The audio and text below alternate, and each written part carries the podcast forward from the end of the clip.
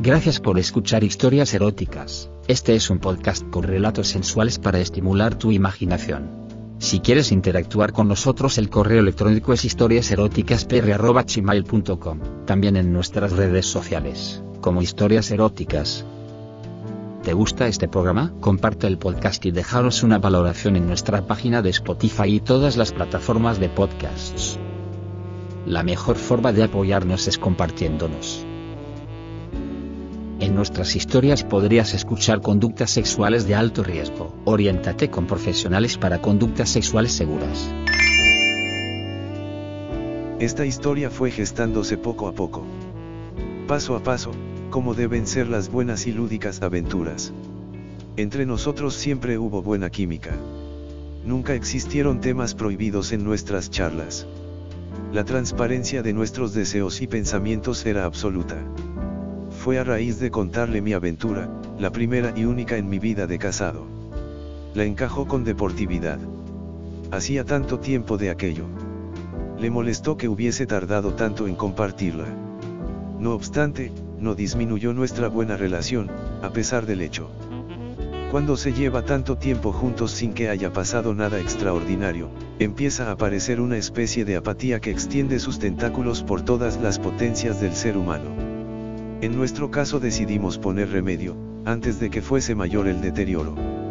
He leído, en alguna ocasión, de autor autorizado en asuntos psicosexuales, que una aventura a tiempo, más o menos asumida por los dos miembros de la pareja, puede prevenir, e incluso salvar un matrimonio que, por el aburrimiento, podría estar en peligro de naufragio. ¿Es este nuestro caso? No me atrevo a afirmarlo la verdad es que seguimos gozando de total lozanía interior y exterior. Al contrario de lo que pudo suceder, nuestra relación sexual mejoró enormemente desde entonces. Era compañero de trabajo, separado y algo mayor. Al trabajar juntos fue creciendo la confianza, y una incipiente intimidad. Él era muy ardiente. Ella muy tranquila y, sobre todo, poco dada a mostrar sus sentimientos íntimos ante los demás. Salían juntos al descanso, soliendo almorzar en los mismos restaurantes. Ocasionalmente le trasladaba en su coche del trabajo a casa. En sus ratos de soledad hablaban de todo. En alguna ocasión, según ella, pudo observar, que él no disimulaba un deseo contenido de profundizar en la amistad primero, con intención de ir a más, posteriormente. Incluso, cuando la llevaba en el coche, su cuerpo acusaba su presencia, especialmente en la zona genital, cuya presión era tan patente, que ni un ciego dejaría de percibirlo. Era más bien tímido, a pesar de las apariencias. Jamás se extralimitó más allá de lo que ella permitía, que era nada. A veces, se le escapaba frases con cierto contenido afectivo, que inmediatamente, corregía. Creo que temía, que cortase de raíz la relación, si se pasaba de los límites implícitamente establecidos.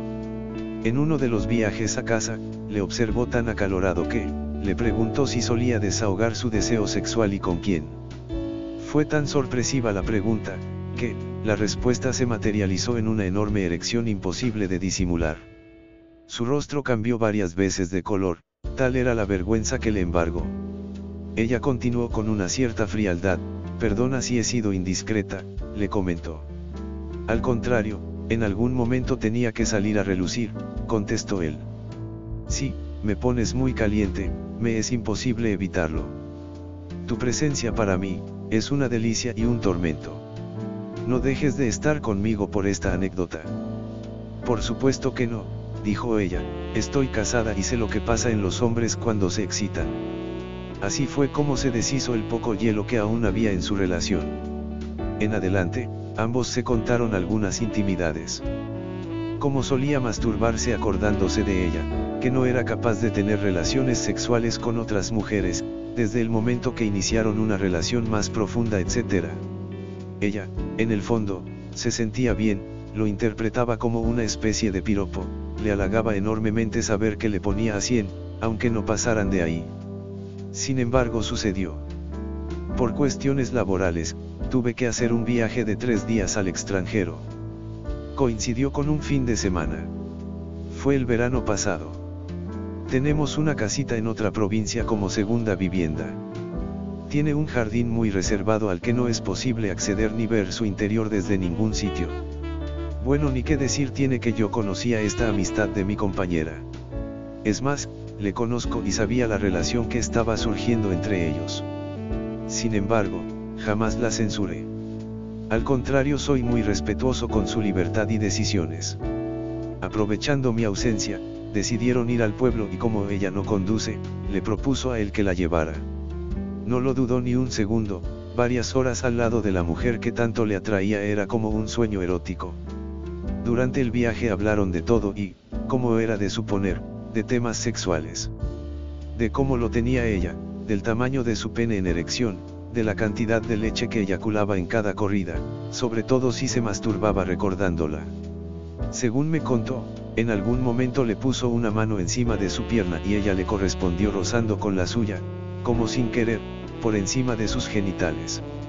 Una charla, como para ir preparando un paso más en la escalada.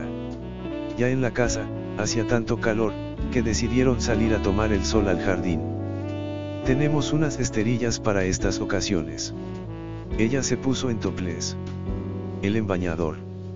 Ella se tumbó boca abajo y le pidió que le diese crema en la espalda. No tuvo que repetirlo. Inmediatamente se puso a darle con tanto suavidad y relajación que fue creando en ella un estado enervante. Se dejó hacer. Lo cierto es que no se pasó ni un milímetro. No obstante en algún momento debió de tocarle uno de los pechos, al dar crema por los brazos, ella ni se inmutó. Él siguió más atrevido y volvió a tocarle el pecho, aunque con más decisión. Notó que ella lo aceptaba bien e incluso percibió una respiración algo entrecortada. Él estaba ya muy excitado. Su pene, bastante grande, estaba tan prominente que rozaba su espalda insistentemente al dar la crema. Ambos estaban sobreexcitados, ya no lo podían disimular. Siguió dándole crema por delante, los muslos, el tanga era tan reducido que se le salían los pelos del coño, lo cual le excitó más aún. Siguió adelante y se atrevió a introducir sus dedos entre los labios de sus genitales, estaba tan húmeda que la señal era inequívoca, se llevó los dedos a la boca y los chupó delante de ella. El jadeo de ambos era ya incontenible. Sin que él se percatase, le sacó la polla del bañador y empezó a masturbarle e inmediatamente se la llevó a la boca y le hizo una mamada que no olvidará jamás. Se corrió en su boca con tal presión, que fue inevitable tragarse la leche, nunca lo hizo conmigo, no le gusta el sabor del esperma. En esa ocasión se la tragó prácticamente toda, según me contó. A partir de ese momento follaron como cosacos sin parar hasta quedar exhaustos. Fue un festín de sexo y placer. Ella tuvo varios orgasmos, fue como nunca había soñado. Así discurrió su primera aventura. Posteriormente ha debido tener algún que otro escarceo, aunque sin muchas profundidades. Creo que actualmente se ve en poco debido, a que en una ocasión le llamó por teléfono y le dijo muy excitado que la quería. No quiso seguir con la historia, porque, a quien realmente quiere es a mí. Soy permisivo y tolerante y el otro es bastante celoso y exclusivista. Ella no está dispuesta a sacrificar su libertad e independencia. Sabe que, conmigo, puede disfrutar de la vida. Con aquel existían dudas razonables.